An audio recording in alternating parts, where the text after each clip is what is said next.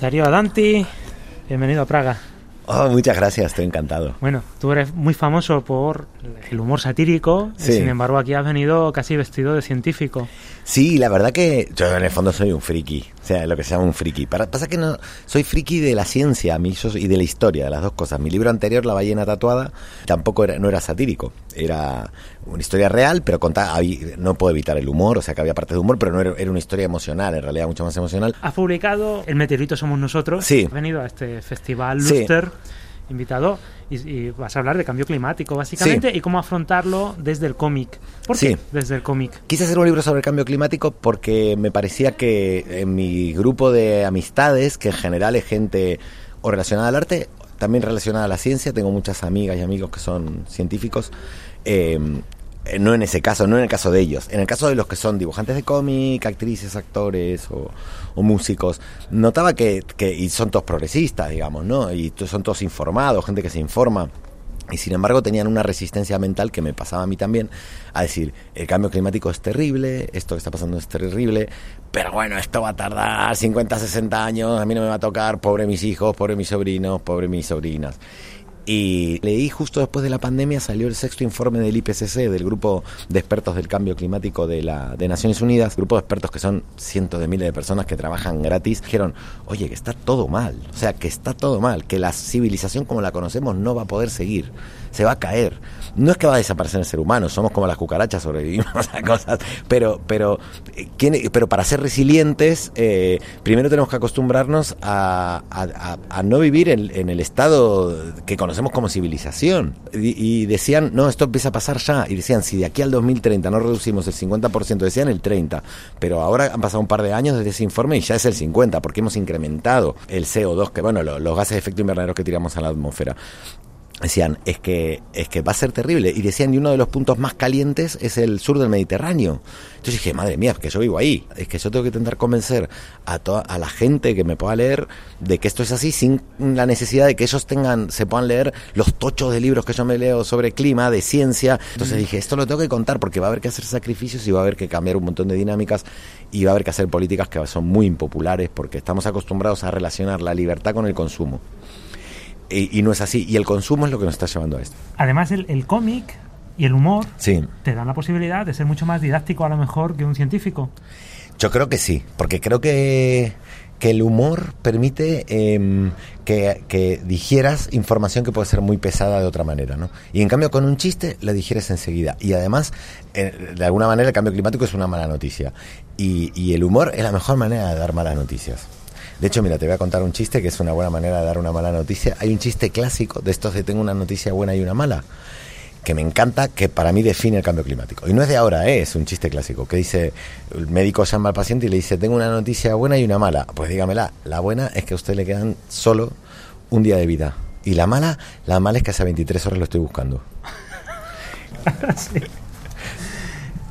Estaba pensando también en la cosa de que, bueno, de que siempre tienes el humor y la sátira, Sí, y que- pero que en cierto modo la sátira política también tiene algo de responsabilidad social que, Sí. que tiene esta, este libro que has hecho. Totalmente, es verdad. De hecho, a nosotros en Mongolia, cuando muchas veces nos acusan de qué bestias, qué salvajes, qué falta de respeto, no se dan cuenta que no es un chiste que intenta faltar de respeto por faltar el respeto en sí, sino que lo que está haciendo es dar una opinión política, entendido lo político en el sentido clásico de que es lo que nos incumbe a todos como comunidad, dicho como una cachetada para que reacciones. Por eso lo haces con bestialidad, ¿no? Y lo haces con humor porque también es más fácil de digerir la cachetada, ¿no? Es un poco psicópata. Das una cachetada y sonríes al mismo tiempo. Pero es verdad que el libro tiene mucho de satírico, porque cuento malas noticias, pero las cuento mm, encajando chistes, ¿no? Cada tanto para que, para que también reacciones, ¿no? Aquí eh, en Praga has entablado un, un diálogo con un autor checo que es David Sí. Ben de Antártida. ¿Qué te ha parecido su trabajo? Bueno, no había leído el libro, eh, estuve viendo las imágenes atrás, pero aparte su discurso me pareció brillante, vamos, de hecho cuando hablaba de que, de que los autores de, de cómics somos niños y que un poco el cómic es como una especie de literatura para adultos, pero que también es para niños, yo he sentido eso toda la vida y no lo había expresado y lo expresó él, ¿no?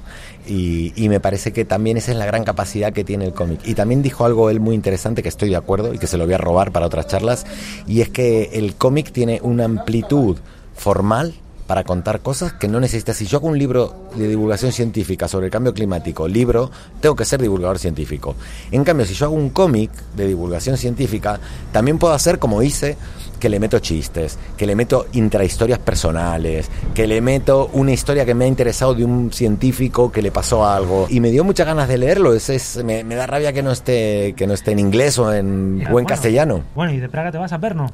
Sí. ¿Qué vas a hacer en Brno? Eh, vamos a hacer también unas conferencias, unas charlas como aquí sobre cambio climático y cómic con Azul Blasiotto también que vino de Argentina y que también que también hace cómics buenísimos de, de estos temas porque yo creo que, mm, eso, que el cómic es la mejor herramienta para, para, divulgar temas complejos de manera popular. A mí lo que más me gusta del cómic es que es un género popular, que es un género que puede leer eh, un niño, un abuelo, eh, un padre, una madre, y que encima se lo a mí lo que me parece más eh, bonito del cómic, aunque parezca paradójico, me parece bonito porque es, es un acto de, trabajo por los demás, es que los autores y las autoras de cómics nos tiramos dos años escribiendo y dibujando para que luego tu libro se pueda leer en un viaje de autobús de 20 minutos. ¿no?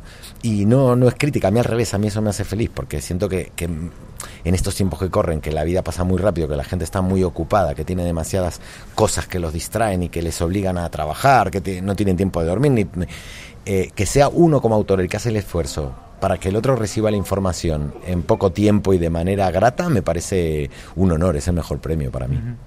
Y hablando de responsabilidad social, hacer sátira también trae sus sus inconvenientes y sus problemas, ¿no? Eh, sí, Creo que después de vernos tienes otro viaje, ¿no? Sí, el 4 de octubre tengo que ir a los juzgados en Madrid para declarar, porque nos pusieron cuatro demandas em, por la portada de diciembre de la revista Mongolia, que era mía además.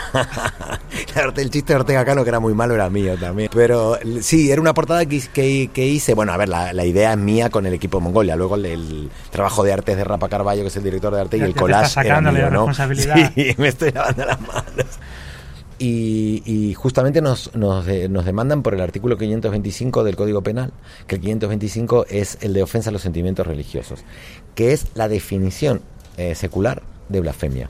Cuando se tuvieron que plantear qué era eh, la blasfemia, si la blasfemia ofendía a Dios, no podían los tribunales humanos juzgar a Dios como víctima.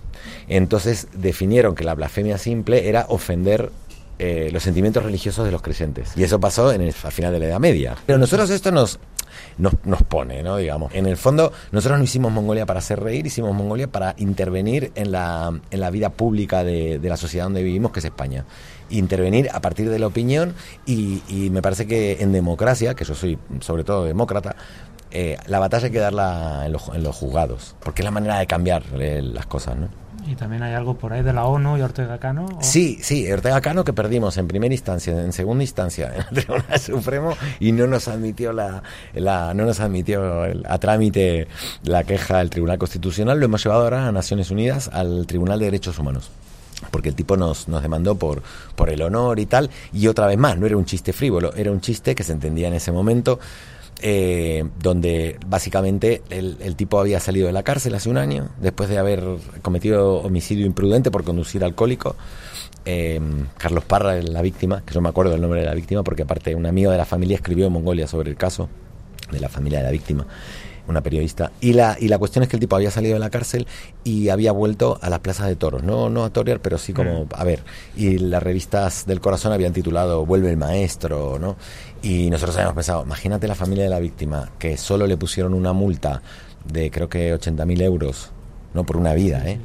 Y que encima ha estado menos de un año y que pongan eh, y el tipo saliendo en la tele y toda la movida. Entonces hicimos una crítica donde lo pusimos vestido extraterrestre con un ovni estrellado, pero porque no queríamos poner un coche, porque no queríamos que si veía la víctima, la familia de la víctima, el chiste, o sea, fue por cuidado a la víctima, ¿no? El chiste no era que estuviera vestido de marciano, digamos, ¿no? Era básicamente acusarlo de que conducía imprudente y que había estrellado el ovni. Y, y lo hemos perdido. O sea, eh, por, por, honor, o sea, por el honor. ¿Qué honor puede tener una persona. Curiosamente, a nosotros el tipo nos demandó por 40.000 euros, tuvimos que pagarle, y se lo pagamos, sea, 40.000 euros por el honor. Es que decir, tu honor vale la mitad de una vida. Muchísimas gracias. No, no, eso encantado, ¿eh? Cuando quieras, hacemos más entrevistas en Praga. Qué maravilla de ciudad, ¿eh?